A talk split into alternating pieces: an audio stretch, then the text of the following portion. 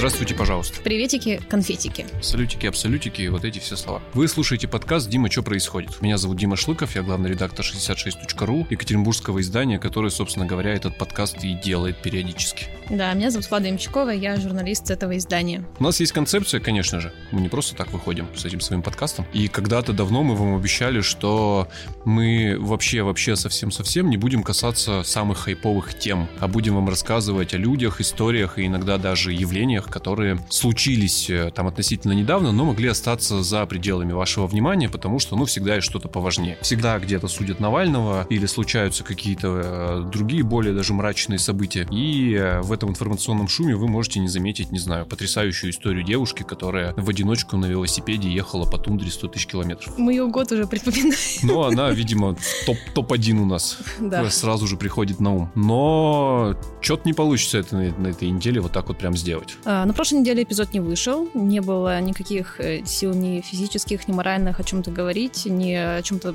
стороннем, ни тем более еще раз как-то констатировать. И здесь очень тяжело вздыхать от того, что происходит где-то там далеко. Но теперь мы готовы продолжать вести этот подкаст Да, правда. как-то. Прав- Правда, ну, ну, ну правда, мы же э, не только чувствуем, но и смотрим, а, что вы читаете, например, э, у нас, и даже видим запрос э, читательской аудитории, которая как будто бы хочет почитать что-то, кроме спецоперации одной на территории одной там страны. Вот, но мы видим, что, ну, объективно у вас ни сил, ни времени, ни видимой энергии уже не остается ни на что, кроме этой темы, по объективным причинам, и, ну, мы не сможем ее обойти, оставить совсем в стороне, но сделаем это, пожалуй, там немножко иначе. Мы посмотрим не на те события, мы не будем сейчас выступать какими-то политологами, как-то анализировать то, что происходит там прямо сейчас. Мы постараемся разобраться и объяснить, как бы донести вам, как это все повлияет на вашу жизнь непосредственно. Я бы сказал, как теперь жить? Ну да, Как теперь жить, причем, чтобы избежать идеологии, не потому что мы там чего-то опасаемся, э, или не потому что у нас какая-нибудь там э, неприятная позиция на этот счет, а просто потому что нам кажется, что вы очень много этих споров уже послушали. Кто там виноват, кто там прав, э, аргументы со всех сторон уже прилетели за эти дни. Мы просто поговорим о том, как, как теперь с этим совсем жить. Ну вот как, как обустроить вот себя, свой быт, как э, начать чувствовать себя, ну, чуть более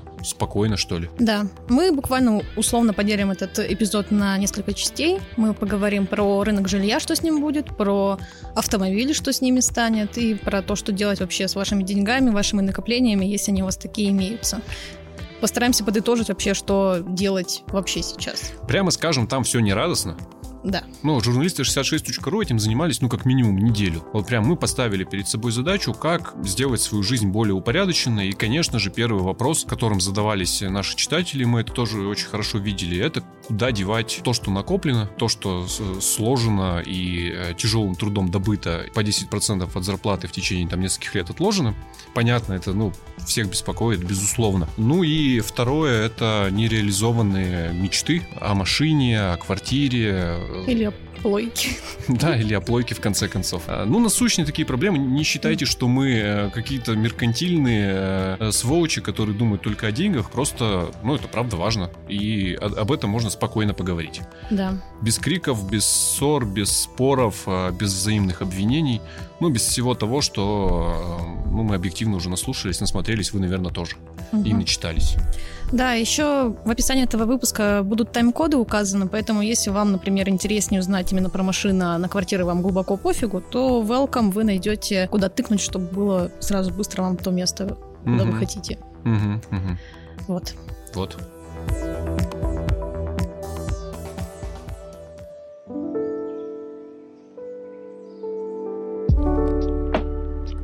Логично будет, пожалуй, начать с того, что вообще можно сделать с деньгами, которые у нас каким-то образом накопились за нашу долгую продолжительную жизнь. А, журналист Саша Морозова. Саша, скажи привет.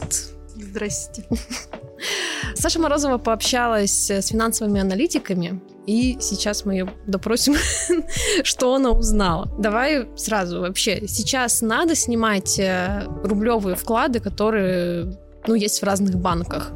И особенно, наверное, в банках, которые попали под санкции. Ну, смотри, есть э, смысл, и многие сейчас так делают, чтобы снять с вкладов, которые были под 5-7%, и переложить под вклады под 20-25%. Но смысла большого... Ну, то есть есть смысл, чтобы приумножить э, ставку, но спасти или тем более заработать на этом не получится. То есть надо признать, что деньги обесцениваются в любом случае и в банке, и в под матрасом. Бежать в банк сейчас вообще надо. Вот я каждое утро наблюдаю у нас в Ельцин-центре очередь в Сбербанк очевидно, люди бегут что-то снимать. По разным целям, наверное, бегут, но как бы есть вопрос доверия банкам. Есть вопрос доверия государству, скорее даже так. Мол, не получится ли так, что счета заморозят все для победы. Угу. Но мнение на этот счет у аналитиков разное, но, в общем-то, большинство сходится в том, что, скорее всего, на этот шаг не пойдут. Но никто гарантировать сто процентов, что ваши вклады не станут накопительной пенсией, тоже никто не может. А сейчас вообще можно доверять банкам хоть как-то? Каким, если можно? Нет, я не буду называть, конечно, ни банки, ни вообще,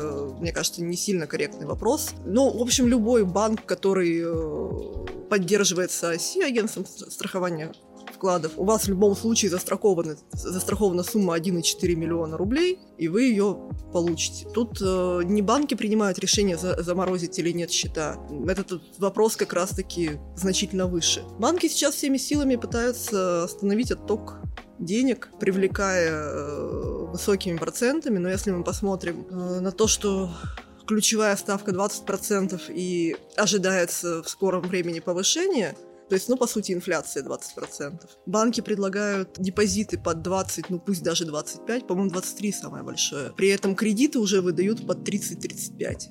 Ну, то есть они в любом случае будут зарабатывать на этой разнице. Поэтому они могут сейчас позволить такие высокие ставки. Стоит ли сейчас, когда уже там доллар давно за сотку, там даже за 110 рублей, все равно бежать и менять рубли на валюту, на доллары, на евро? А, я так скажу, э, финансовый аналитик Константин Селянин, который, как он всегда говорит, что с 2011 года советует своим всем, кто занимается какими-либо инвестициями, покупать валюту. Сейчас даже он осторожно говорит на этот счет, потому что, э, ну, нет гарантии. Во-первых, сейчас и нет гарантии, что эту валюту купишь. Во-вторых, э, нет гарантии, что не прогоришь на этом. Но, в принципе, в принципе, большинство экспертов сходится на том, что Валюта это единственный вариант. То есть, если у тебя есть в загашнике доллары, хорошо, ты молодец. Если нет, то ну, покупка доллара и евро может хоть как-то твои деньги поддержать. Потому что рубль обесценился и продолжает обесцениваться, и в перспективе предполагается, несколько человек мне назвали цифру, 50% инфляции. То есть гиперинфляция. А если, например, может быть, вкладывать не в валюту, да, а попробовать там купить акции каких-нибудь компаний? Ой, ну, по поводу акций все в один голос говорят сейчас, ни в коем случае. Не, нельзя пытаться заработать на подешевевших акциях, вообще на фондовый рынок сейчас лучше не лезть. Собственно говоря, то же самое говорят про недвижимость. Многие побежали покупать, но недвижимость это неликвидный актив, его быстро не продашь, его как доллар не обменяешь, а что будет дальше на рынке непонятно. Ну, то есть э, сейчас там акции Яндекса за, ну, грубо говоря, 30 рублей не стоит брать? Нет, не стоит брать, потому что никто не знает, что будет впереди. И, в принципе, э, как альтернативу ни э, акции, ни ОФЗ, ни недвижимость, ни автомобили не рассматриваются. Единственный способ спасти деньги это валюта, но никто уже сейчас не может гарантировать, что все будет хорошо и с этим угу. вариантом. Ну и плюс э, доллар и евро стали просто неподъемными. Слушай, ну, допустим, да, окей, в квартиры не надо, в машины не надо, в инвестиции тем более, а может быть, можно себя какими-то простыми там вещами порадовать, ну, в смысле, там, холодильник, например, купить, вот такие вещи, на них надо сейчас экономить или вот можно как раз вложиться в какие-то такие вещи? В общем, если у вас есть какие-то деньги, вы можете купить себе игровую приставку, потому что лучше, если вы будете переживать этот кризис без денег и с игровой приставкой, чем без игровой приставки и без денег. Деньги в любом случае обесценятся. Ну и, собственно говоря, мы это и видим сейчас. Люди побежали скупать лекарства, очереди в Икею вчера были до небес, и это отнюдь не те, кому срочно потребовались полотенчики, а те, кто вкладывает в матрасы, шкафы и бытовую технику. То же самое наблюдается в магазинах там, любой бытовой техники, да, люди пытаются вложить. Это не, не что-то уникальное. В 2014 году все побежали скупать телевизоры и холодильники. Другое дело, что в 2014 году, в 2014-2015 довольно быстро все выдохнули. И не так затянулось, как ожидается, что затянется сейчас. А что сейчас ожидается, кстати говоря? Ну, на сколько лет, может быть? Вот это все. Не, не возьмусь назвать цифры, все говорят, у всех настроения разные. Планировать что-то больше, чем на сутки, мне кажется, сейчас бесполезно. Ну да, сейчас так многие говорят. А, ну вот я как раз хотела про аналогию с 2014 годом, многие сравнивают. Я посмотрела цифры. Да, там, я помню, что были в, в обменниках доллары, точнее евро за 100, и тогда все, все говорили и паниковали, что придется менять табло, потому что они были на двухзначные числа. Да. Но оно довольно быстро прошло. Но, в принципе, если так посмотреть, в январе 2014 доллар был 33,7, в декабре 55,7, то есть 65% за год роста. Сейчас э, в январе 76,5 и в марте 100, ну 100 плюс. То есть за один квартал 30%. Ну, можно предполагать, что скачок будет в два раза выше, чем был на рубеже 14-15 годов. Короче, надо сейчас покупать валюту, сейчас покупать приставки и ждать? Нет, я никому не могу сказать, что сейчас покупаете валюту или сейчас покупаете приставки. Да, так э, говорят финансовые аналитики, но, в общем, мне кажется, тут те, у кого были деньги, они уже все купили, что нужно было, они закупили валюту, они хранят в валюте. А те, у кого нет денег, ну, будем сейчас как-то выживать и смотреть, как э, просто тают рубли.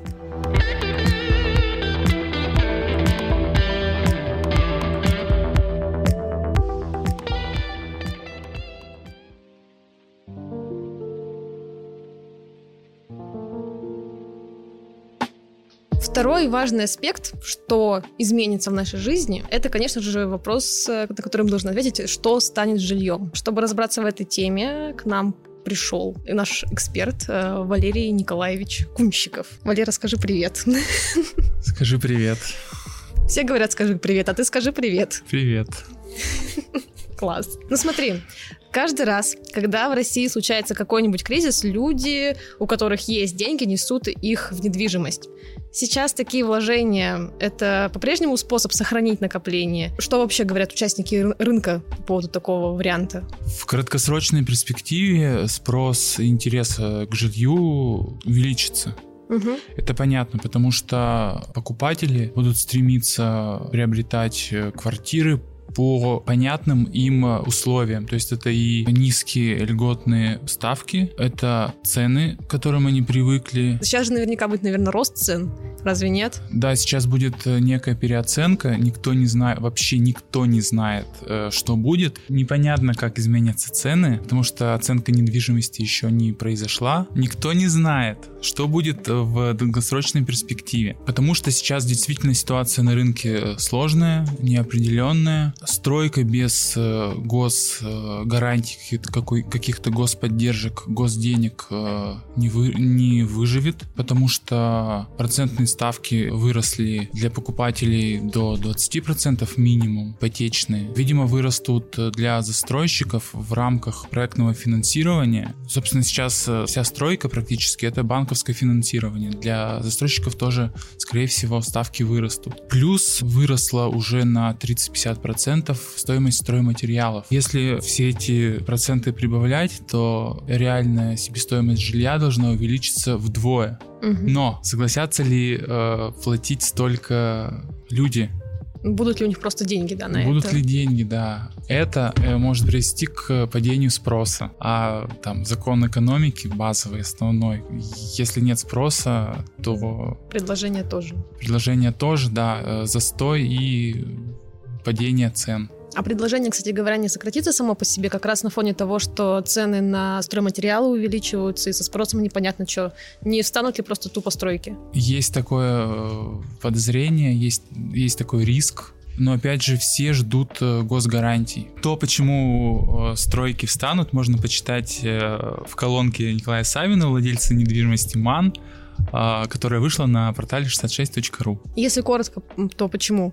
В двух э, предложениях можешь сказать? Потому что покупатели не готовы, во-первых, сложная экономическая ситуация, сокращение, задержки зарплат, доходы не выросли, скорее упали, а, непонятные э, перспективы. Во-вторых, увеличилась цена денег. В-третьих, как реакция на это застройщики будут э, сокращать количество проектов. И там даже звучит сравнение с 98 годом, когда полгода не было никаких сделок практически. Это мы разобрались э, с новым и строящимся жильем, да, что такое себе там перспективы. Да. А что насчет вторички? Может быть, там все как-то лучше, краше, и стоит посмотреть, что там происходит на этом рынке, и, например, купить себе квартиру с вторички. Это вообще реально сейчас сделать? Э, предложение на вторичке тоже сокращается, потому что люди, которые продают свои квартиры, у них тоже нет понимания, куда будет двигаться рынок. А, то есть все же хотят э, продать э, квартиру максимально выгодно, и на этом фоне, как знаешь, ду дуэль в вестернах, все хотят выхватить пистолет в последний момент и угу. продать на пике. Вот, поэтому предложение тоже там чуть-чуть, так сказать, подзадерживается. Конечно, квартиру можно купить, но будет ли это квартира вашей мечты, не знаю, вопрос. Хорошо, давай тогда просто простой вопрос. А что делать сейчас вообще? То есть, если сейчас реально смысл покупать квартиру? Я не знаю, не знаю я. А застройщики что говорят? Спросите Люди в администрации президента в Роскомнадзоре. И ген, генпрокуратуре. Почему ты, например, не говоришь, что сейчас не стоит вообще покупать квартиру? Что тебя заставляет не сделать такой вывод после общения со, с кучей людей, которые вот за это все шарят и тебе все это рассказывают? И это все-таки есть какой-то такой шансик? Если нет, если есть у людей нужда прям острая и есть э, деньги, то, конечно, он может купить квартиру. Другое дело сейчас э, банки э, пересматривают ставки ипотечные, э, одобряют эти кредиты там, по оценкам участников рынка 10% заемщиков. Поэтому сейчас, если пойти получать ипотеку, это будет сложно. Другое дело, что есть люди, у которых есть сбережения. Ну вот да, например, ты скопил 6 миллионов. Их... Да, те, те, те люди, которые сняли из банка, э, из банков рекордное количество денег, э, у них сейчас деньги есть, наверное, они будут как-то их вкладывать, в том числе в недвижимость.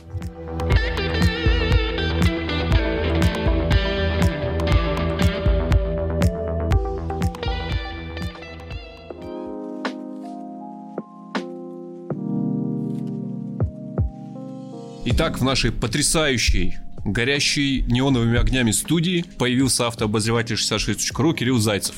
Всем привет. Здрасте, пожалуйста. А можно, Кирилл, я тебе задам вопрос, связанный с финансовыми советами Ксении Анатольевны Собчак. А я не в курсе, что за а советы. я тебе расскажу. Я чувствую в этом плане изъян, но я его не нахожу. Когда только все началось, Ксения Анатольевна Собчак в своем телеграм-канале, вот от кого бы я не ожидал, так это от нее финансовых советов, сказала буквально следующее. Вот вам финансовый совет. Если хотите сохранить свои деньги, прямо сейчас купите любую машину, на которой вам денег хватает. Новую. Поставьте ее в гараж. Не ездите на ней.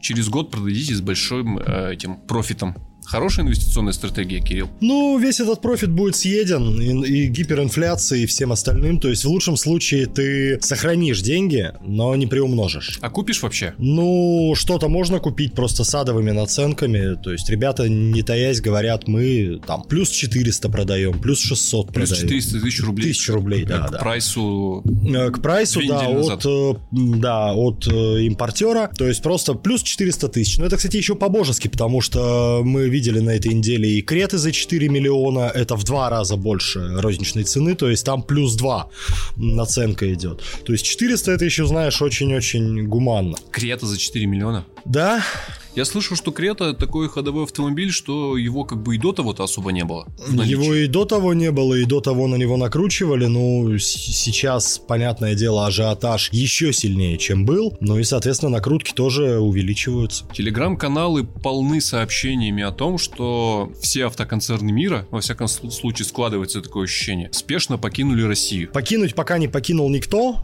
по крайней мере, у меня нет таких цифр, нет таких фактов. Остановили отгрузки все.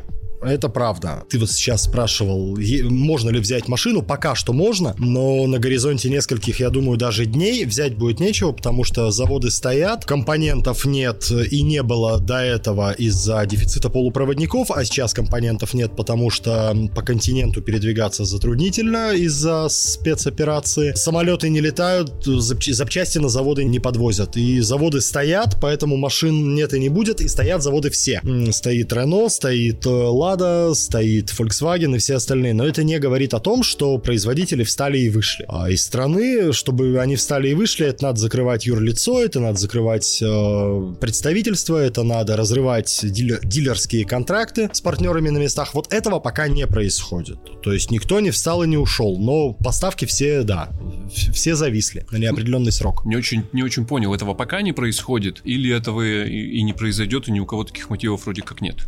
Не знаю, мотивы есть. Тут очень многое зависит, во-первых, от э, степени автономности производителя от госорганов. Сейчас откуда вся эта паника, она вся подвязывается к теме санкций. Так вот, пока что вся эта история с автопроизводителями, она не санкционная, она чисто экономическая. Вот, вот непонятно, почем отгружать, какая валюта, да? Нет компонентов э, и не довести их ни по земле, ни по воздуху. Это все проблема экономического толка. А санкционные история будет в том случае, если, например, автопроизводитель очень сильно завязан на свое государство, как это было с General Motors в 2015 году. Треть GM контролирует Минфин США. Понятное дело, что это госкомпания, и та, вот в том случае это была санкционная история, это была политика. А все остальные ребята, они более-менее автономные, доля государственных э, вливаний колеблется. Дальнейшее все, все развитие будет зависеть от того, насколько автопроизводитель автономен, насколько он независим от своего правительства. Потому что если это какой-нибудь э, Volkswagen, который очень сильно на самом деле завязан на э, немецкое правительство, то, наверное, Volkswagen может встать и выйти. Полностью. Не остановить поставки, а именно выйти. А вот, но как оно будет, я вообще никаких прогнозов не готов давать. Настолько все шатко, настолько все истерично, что любой прогноз, он может как сбыться, так и не сбыться. Вот 50 на 50. Или-или. У нашего учредителя Евгения Островского в свое время была прекрасная традиция. Каждый раз, когда ты писал длинный текст, обзор на очередной автомобиль, он тебя спрашивал, так брать или не брать. Я думаю, сейчас это не мой вопрос, хотя уже не мой, вполне себе а, озвученный, а, сформулировался в голове многих наших слушателей и читателей люди, которые хотели купить машину, там, собрали денег на эту машину. И, Это общем, надо было делать до марта 2020 года. Ну, ты же понимаешь, что советы из, из цикла «надо было» — это, по сути, советы изобрести машину времени. Ну да. А сейчас-то что делать людям, которые там болью и кровью и потом заработали там 2 миллиона рублей на, не знаю, не знаю порядок цен. Да позавчера это была Крета. Позавчера это была Крета, да. Ну и, и, и вот они такие, и, и, и чего? Слушай, я против любых панических э, действий, типа там что-то бегать, что-то скупать. Покупатель на паническом рынке всегда в проигрыше. Всегда. Потому что цену диктует продавец, цена явно превышает реальную стоимость этого товара. Поэтому вот в панике бежать, пристраивать последние деньги, вкладывать в автомобиль, ну я бы, наверное, все-таки не советовал. Машина штука нужная, это необходимость, но не первая, не вторая и даже не пятая. Те же 3 миллиона, если они сейчас есть. И если, например, есть колеса, я бы рекомендовал вот колеса в порядок привести, с э, тем ожиданием, что тебе на них еще лет 15 ездить.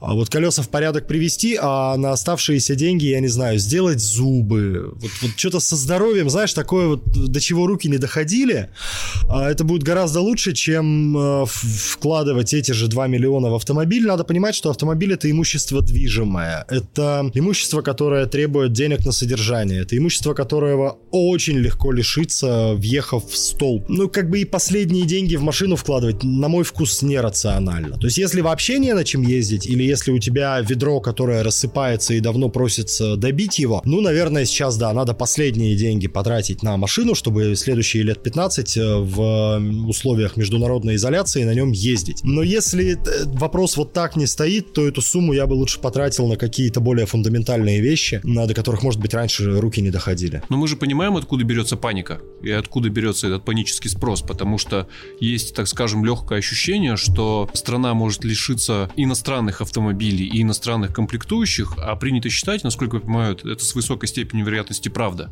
что даже э, концерн АвтоВАЗ из российских комплектующих может только Ниву собрать, да, а все да, остальное... Это чистая правда. И то Нива будет ободранная, а, потому что в, даже в Ниве а, есть АБС, антиблокировочная система тормозов, а блоки АБС это опять же Bosch, это опять же импорт. То есть э, даже Ниву вот в том виде, в котором она существует сейчас, АвтоВАЗ делать не может без импортных комплектующих. Но буханку УАЗа, по-моему, можно. Наши китайские друзья же нам помогут. Они уже помогают. Я вижу наращивание активности наших китайских друзей. Во-первых, у китайцев весь прошлый год не было проблем с полупроводниками. У всех были, а у них не было. Это было похоже на заговор. Э, да, это было похоже на что угодно, потому что ты приходишь э, в салон Лада, а там нет гранты. И ты приходишь в салон Черри, а там вся модельная линейка Черри в наличии еще и с подарками. Вот. И я вижу наращивание активности китайских вендоров сейчас. То есть э, большинство из них, те же Джили, те же Черри, приостановили, опять же, поставки. Но они честно говорят, что мы, мы ждем. Мы ждем, что будет с рублем. Мы хотим понять, по каким ценам отгружать. И они единственные из всех вот в это непростое время делают анонсы. То есть вот сейчас я получил письмо, и это выглядит как полная дичь, то есть вот на меня валится весь день, там, все умирает, все плохо, и тут Черри в марте привезет новый флагманский Xit, у нас все хорошо, ребят, предзаказ уже есть. То есть китайцы пользуются ситуацией, я думаю, что да, а, в какой-то очень короткой перспективе мы придем а, на такой рынок, где есть Нива, и очень много китайцев. А слушай, а ты говоришь, что, ну вот, типа, не надо сейчас судорожно покупать, ну, это логично. А надо ли сейчас тогда судорожно продавать, например? Зачем? Вот, вот как раз-таки нет. То, что у тебя есть сейчас, надо привести в порядок. То есть ты не, не на перспективу. на этом? Про продавать нет. Продавать надо, опять же, если у тебя совсем ведро, а, которое просится на помойку, э, сейчас на ажиотажном рынке за него можно выручить какие-то понятные деньги. То есть, э, допустим, была у тебя, не знаю, двенашка Жигулей или битый-перебитый Hyundai Getz, который ты на нормальном рынке не мог бы продать. А сейчас, поскольку люди в состоянии ажитации скупают вообще все, сам самое время пойти и спихнуть за 200 тысяч. Но без надежды купить вместо него что-нибудь. Да, да, но вместо этого, что ты будешь покупать, абсолютно непонятно. Вот, а если у тебя машина ездит своим ходом и не требует э, каких-то капитальных вложений, с нее пылинки надо сдувать, не надо ее продавать. Ты, во-первых, ничего больше не купишь приличного, вот, во-вторых, все равно потеряешь. Вот на горизонте, там даже нескольких месяцев, ну, продашь ты сегодня за 400, а завтра-то тебе надо будет что-то покупать за 4 миллиона, Понимаешь, тогда угу. уж лучше доезживай. А что насчет э, электромобилей? Извините, но вдруг стало интересно. Электромобили в развитых капиталистических странах все хорошо, а продажи растут, перспективы потрясающие, а у нас, ну, я не знаю, давайте лет через 15 обсудим этот вопрос, когда схлынет э, спецоперация, ну и там ситуация, в общем, ситуация та же, что, что и с э, автомобилями на двигателе внутреннего сгорания, по сути. Да даже хуже, потому что в России все-таки электромобили это ниша, это нишевый угу. продукт. Вот, а сейчас время такое, что я думаю, не до нишевых продуктов э, будет. Ну, вспоминается кейс с мужчиной, который купил восьмерку за 30 тысяч рублей и сделал из нее э, электроваз. Это довольно, довольно старый кейс, но он потом рассказывал, что вообще машина получилась хорошая, но когда пришло время ее продавать, возникла проблема. Он говорит, потому что машина объективно стоила 600 тысяч, а выглядела на 30 по-прежнему, потому что она как восьмеркой была снаружи, так восьмерка и осталась. Ну вот вариант, я думаю, сейчас собрать себе электромобиль. Ну, как вариант, опять же, э, китайский брат никуда не уходит, а это и все царство Алибабы и прочие оптовые площадки. Можно найти любую электрику и у себя в гараже смастерить все, что угодно. Хочешь Теслу сделаешь, хочешь не Теслу. Мы к этому вообще идем, вот это вот «сделай сам», рубрика, над которой в журнале «За рулем» все прогрессивные люди смеялись последние 20 лет. Советы бывалых. Это как вот, э, типа, знаешь, э, как из отработки ацетона и керосина сделать новое масло масло, как э, сварить самому шины в гараже. Вот мы к этому обязательно придем. И как сделать электромобиль из восьмерки, купив на AliExpress э, компоненты, мы тоже вот к этому обязательно придем. Я нашел видеомануал уже, где пошагово мужчина рассказывает. А, а с запчастями как? Ну, люди же, э, многие поняли, что им на этих машинах еще ездить, э, почувствовали, что, возможно, сейчас возникнет э, дефицит и запчастей тоже, ну или там за, э, что-то произойдет э, с ценами на них. Ну, как понятно, что. Что-то, я говорю. Что-то, наверное, они упадут.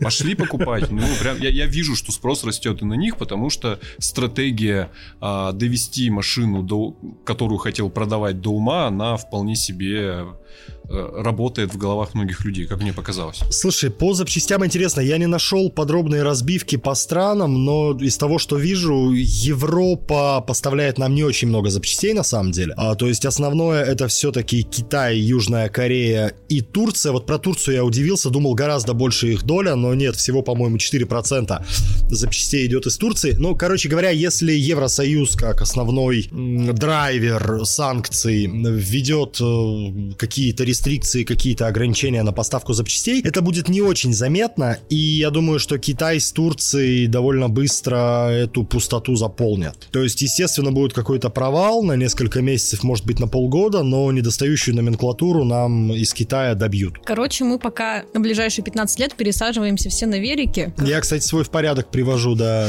Так. А не рискую пока выезжать по снегу, но готовлюсь, так, готовлюсь. Велосипед, смазать цепь, колодки надо тормозные поменять, менять. И да, как минимум э, с апреля по октябрь, наверное, я пересаживаюсь на велосипед. Представляю по весне гул э, наших э, великих екатеринбургских урбанистов, которые будут кричать, а мы говорили, что однажды весь Екатеринбург поедет на велосипедах. Где велодорожки? Алексей Валерьевич Орлов будет говорить, зачем вам велодорожки, у вас дороги пустые, вот, пожалуйста, пользуйтесь. Ну, неплохо было бы, кстати, такой этот Амстердам. Ну, только грязный, пыльный и, и Екатеринбург. Пара-пара-пам. Бум! Ну что? Ну что? Ну что? Я даже не знаю, спрашивать ли понравилось вам. Ну, прямо скажем, позитива не, не очень много, объективно говоря. Ну, исходя из того, что мы обсудили здесь сегодня, его нет вообще как ну, будто бы. Ну, просто объективно его нет. Ну да, и это же как-то грустно. Особенно. Но мне кажется, что хотя бы стало понятнее. Это дает, да, какую-то иллюзию, что ли, контроля над ситуацией, хотя бы в своей голове. Хотелось бы не иллюзию, конечно, хотелось бы, чтобы выстроился какой-то четкий план, исходя из тех водных, которые мы имеем. Мы не можем выстроить, там, не знаю, план социального или политического будущего. Тут мало что от нас зависит и мало на что мы можем повлиять, наверное, да. Ну, хотя бы, блин, не знаю, финансовый план выстроить, хотя бы хоть что-то, хотя бы осознать э, потери. Осознать потери, понять, что, типа, сейчас ничего не надо покупать и никуда вкладывать. Не, ну вывод, э, как мне кажется, э, если совсем коротко, он вот в чем. Если вы прям копили, и вам прям надо было, и у вас уже есть эта сумма, да, на машину, на квартиру, на какой-то важный актив, да пускай даже на холодильник трехкамерный, ну вот о котором мечтали, вот он вам нужен, то идите и купите это. Потому что бог его знает, будет ли шанс, скорее всего нет. Вот. А денежку вашу так или иначе инфляция будет пожевывать. А если вы, э, ну там просто осталось что-то, да, там не потрачено, если вы копили просто там на черный день, э, то как мне кажется, вывод в том, что черный день еще точно не наступил. Не факт, что наступит, и есть маза пока эти деньги отнести на краткосрочный просто депозит. И, э, ну, там, три месяца в среднем банки обещают, и, ну, похоронить его там. Потом, может быть, денежка вам пригодится, она, ну, наверное, сохранится. Ну, наверное, как-то так, да. Наверное, как-то так. А вообще расскажите нам в соцсетях э, или там прямо на платформах, где вы нашли этот подкаст, вообще чего бы вы сейчас от нас хотели? Мы понимаем, что времена непростые. Мы хотим, чтобы они для вас были хоть как-то, что ли, попроще.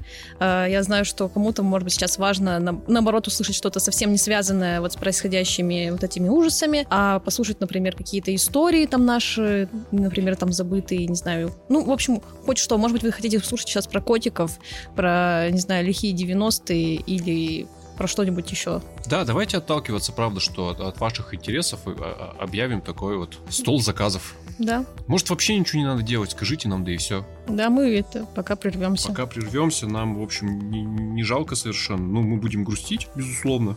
Нам почему-то доставляет удовольствие этот процесс. Но нет, так нет. А если что-то там, ну, вот интересное и важно вам, ну, расскажите, мы покопаем, поузнаем, придем вам, расскажем что-нибудь интересное. Да. Могу меню предложить. Давай. Ну, я просто оказался в ситуации, есть? когда у меня темы есть, и, в общем-то, истории есть, но я смотрю на статистику и думаю, я сейчас пока не буду это публиковать. Угу. Или я буду публиковать это как-то там дозированно. Поэтому могу эксклюзивно для всех восьми слушателей нашего подкаста. Я не думаю, что от этого наши конкуренты украдут эти темы, тем более, что они, ну, такие, не вполне в повестке, прямо скажем. А у нас, например, есть, ну так на вскидку я не готовился, а у нас есть история про парней, которые купили себе электромобили не случайно сегодня упомянул эту восьмерку, потому что вот я недавно читал. И на этих электромобилях по суровой России ездят и рассказывают вообще, как бы, каково это быть владельцем Теслы, ну или переделанной восьмерки, там разные опции. В нашей вот такой вот стране, в которой, с одной стороны, спрос на электромобили циферно растет, ну, в процентах, но угу. все равно остается там в пределах погрешности от общих продаж. Вот про этих странных людей, которые идеологически ездят на электромобилях, они объясняют, зачем им это надо. И там не только как бы экология и э, зеленые цветочки. Или, например, у нас есть наиподробнейшая вообще инструкция для людей, у которых дома скопилось много журналов и книг. Не то чтобы ненужных, ну или ненужных. Ну просто они, и когда слишком много становится, они жить мешают. Да, и, для меня, мне кажется, что это национальная черта, но мне книги выкидывать вообще никак. Я не да. могу. Ну вот так воспитан. Я знаю, что у многих такое, такое отношение к книгам, и к журналам у меня тоже такое отношение, ну к интересным особенно. Не новостным журналам. У меня, в общем, других-то и нет. Журналы я покупаю только Телесеми. Дилетант. А. Вот. Есть наиподробнейшая инструкция, как э, от этих книг не то что избавиться, а местами даже либо сделать доброе дело, либо заработать. Вот такое есть, можем опубликовать. Просто не знаем, надо это кому-то или нет. Напишите нам, если надо, так пожалуйста. Могу даже в личку просто ссылки рассылать. Все. Вот точечно. Если вы такой один, то вообще не проблема, я вам отправлю. Ну, а, ну пишите об этом в любой социальной сети, где вы нашли этот подкаст. Да. Они есть везде пока. Ну, в любой социальной сети, которая у вас работает. Нужно теперь добавлять.